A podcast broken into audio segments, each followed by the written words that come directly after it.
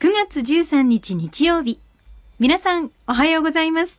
毎日放送アナウンサーの上田悦子です。毎週日曜日のこの時間は、皆さんと一緒に万葉の世界を楽しんでいきたいと思います。私たちに万葉時代のちょっぴりいい話を聞かせてくださいますのは、奈良大学教授の上野誠先生です。先生おはようございます。おはようございます。秋と言いますと、まだあの新学期始まったばかりなんですが、突然あの運動会ですとか文化祭の準備に追われている学生さんにとっては忙しい季節なのかなと思うんですがね。そうですね。えー、例えば大学などでですね、はい、えっ、と図書館の利用というのの統計を取りますとですね、はい、実は、えー、実は、はい、秋は低いんです。皆さん本を読みに行かない。行かない。で、これはですね、えーあの、なぜかと言いますと、はい、あの、そういうそのイベント等がありまして、図書館でゆっくり勉強する季節ではないんですね。ねうん。で、これ、私ね、不思議なことでね、えー、まあ、その図書館の委員会なんかで、その、年間の利用者数の、はい、まあ、統計なんか出てね、いや、これはもう、その秋になんでこんな低くなるのっていうとですね、はい、やっぱりその、学園祭とかですね、そういうふうなものにこう向かっていきますよね。ね楽しい季節でもありますしね。うん、うち、あの、家の近所に幼稚園がありましてね、はい、今、運動会の練習で、朝早くから大太鼓とかシンバルを叩く音であと先生が「ちょっとそこの僕!」って言って「もう一歩前に出なさい!」みたいな怒っている声まで風に乗ってこうふわふわと聞こえてくるんですよね。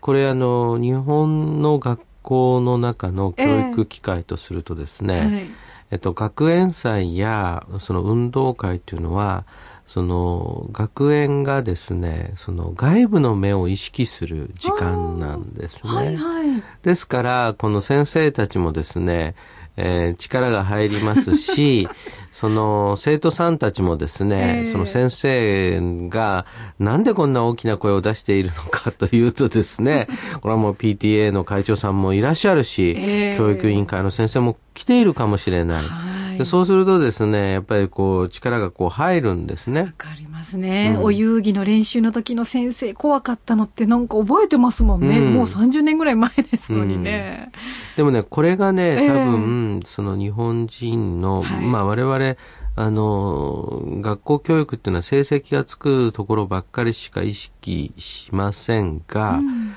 実はですね、はい、その成績以外のところの方が、その人生ではすごく重要な能力というものを寛容するということが、まあ、ありましてね、はい、まあ、例えば学園祭のイベントをうまく運営するとか、運動会をうまく回すということはですね、えー、むしろその会社に入ったり、会社の経営者になった場合は、そちらの方が重要な能力なんですね。確かにそのペーパーテストも重要だし、はい、ペーパーテストで努力することはやっぱり個人の力を養うので、うん、それはまあ軽視してはいけないのですが、でもですね、あの掃除をするとか、みんなで力を合わせるとかですね、えー、まああの実際の社会ではですね、うん、まあそういうようなことの方がまあ重要で、えー、まあ秋にはその何をその学ぶかと、はい、今言うことが重要なんですが、まあもう一つですね、その決しておろそかにしてほししくないのは、やっぱり秋というのは良い季節であって、はい、しかもこれは収穫が終わった後の良い季節なので、うん、まあ、みんながその季節を楽しもうとする機運があるわけですね、この,、はい、の秋にはね。で、そういった時にはですね、こう、いろんなその秋の楽しみ方っていうのがあるわけですね。えー、まあ、例えば秋はですね、まあ、七夕から始まりますそしてですね、葉月十五夜、えー、えーそしてですね、秋風が吹いて、はい、え萩の花が咲き、うん、え稲刈りがあって、というような、そういうふうにこう進んでいくわけですね。えー、で、そういった中でですね、やっぱり秋風。うん、で、秋風と、その萩の花。で、萩の花っていうのはですね、えー、マヨビトも愛した花で、決してですね、えー、まあ、ゴージャスな花ではないんですよ。うんでもこれはね、小さい花が、まあ、可憐であるってことは一つと、まあ、比較的ですね、まあ、これはあの、挿し木等でですね、その、つきやすいということもあるんですね。育てやすいお花育てやすい花なんですね。で、そういうようなことを考えるとですね、その萩の花を、の花見というのがもうですね、はい、この時代確立していた。つまり8世紀の人はですね、萩の花見っていうのはあったわけですね。うんうん、これ、萩の花見っていう言い方も出てきますし、ですからね、今ね、花見に行こうよって言った時に、萩の花って言うとちょっとびっくりしますけどね、はい、えー、萩の花見というのも当時はありますが、で、今日はですね、まあその萩の花を見ると言ってもですね、はい、この人の視点がですね、ええ、これは牧野十の歌なんですが、こういう視点で歌う人もいるんだなと思う、ちょっと不思議な歌なんです。はい、えー、ちょっとですね、読んでみたいと思います。秋風はとくとく吹きこう。萩の花散ら幕をしみ、清い立つ民。秋風はとくとく吹きこう。萩の花散ら幕をしみ、清い立つ民。ちょっと面白いでしょう。発音も面白いですしね、とくとく吹きこね、可愛らしいです、可愛らしいですね。えー、あの、秋風は解く、解くっていうのはですね、えー、えー、形容詞、都市ですから、これ早くってことですね。はい。まあ、早く、その、吹いてほしいってわけですね。で、それをまあ、重ねていってるわけですね。早く早くってこういうふうに言ってるわけですね。はい、えー、解く解く。えー、解く帰りませって言ったら、早く帰ってきてちょうだいねってことですよね。で、それを強調したいんだったら、解く解く、早く帰りませ。早く帰ってきてくださいねってことになるんで、はいえー、これは解くっていうのは、まあ、早く吹き子、早く吹いてきてほしいってわけですね。うん、で、それはなぜかっていうことが、あの、理由が以下述べられているんですが、はい、萩の花散ら幕をしみ、萩の花がですよ、萩の花が散るのを惜しんで自分自身で、えー、私はですね、散りたくないわ、散りたくないわっていうのか、散りたくないぞ、散りたくないぞって言ってるのかちょっとわかんないんですが、まあ、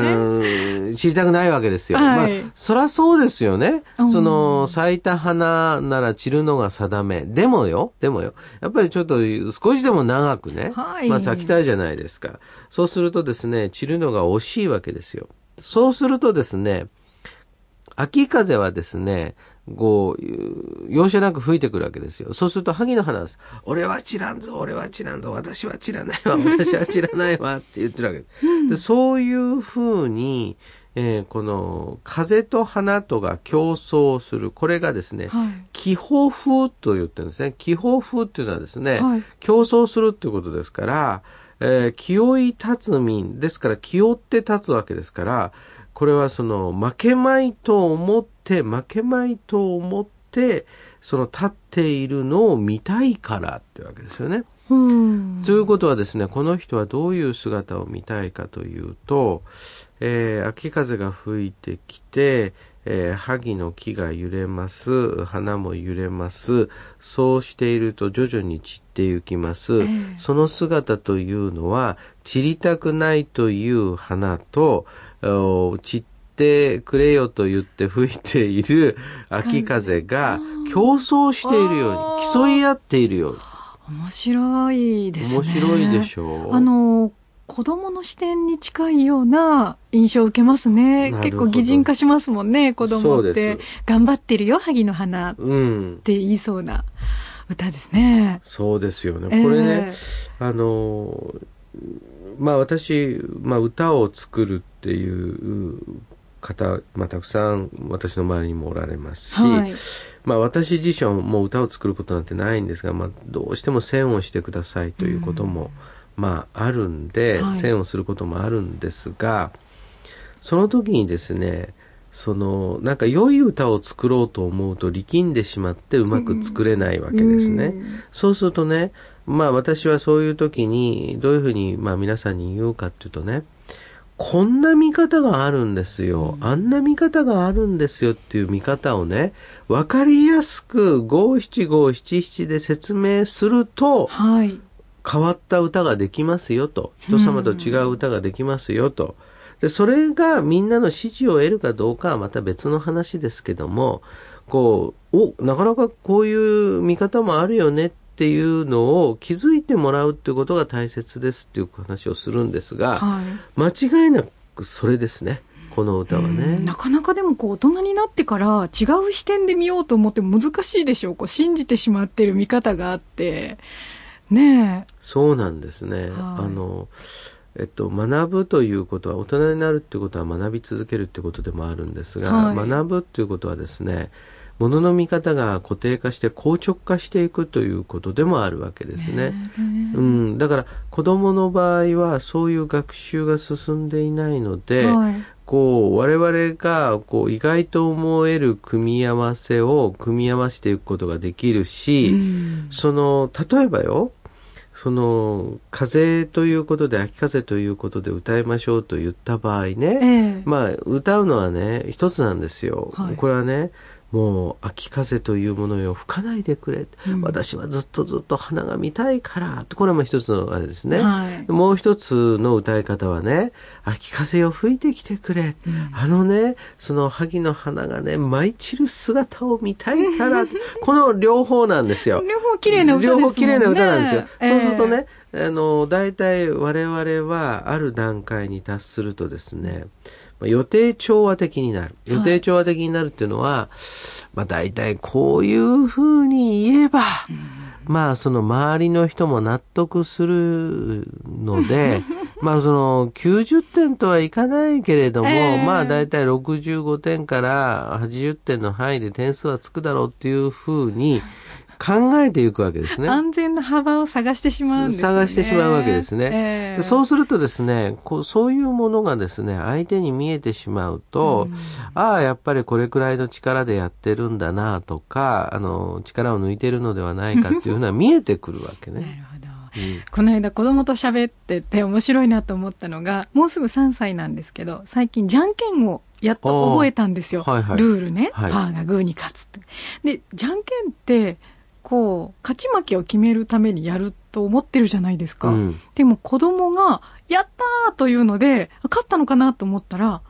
愛子を喜んでるんですよ、はあはあ、一緒になった。ああなるほどねなるほど、ね、それから何回じゃんけんをやっても愛子ばっかり喜ぶんですよね。あその視点は大人には持てないなと思って面白かったんですねこれはね、はい、あの、なんか優しさがなんか溢れるいい話ですね。あの、誰も傷つかずに済んだっていうですね。みんな一緒っていう、一緒っていうね。えー、でもおそらくそれは、その、我々は、その勝つことばかりを考えて、はい、そのじゃんけんをするのだと。つまりそれはですね、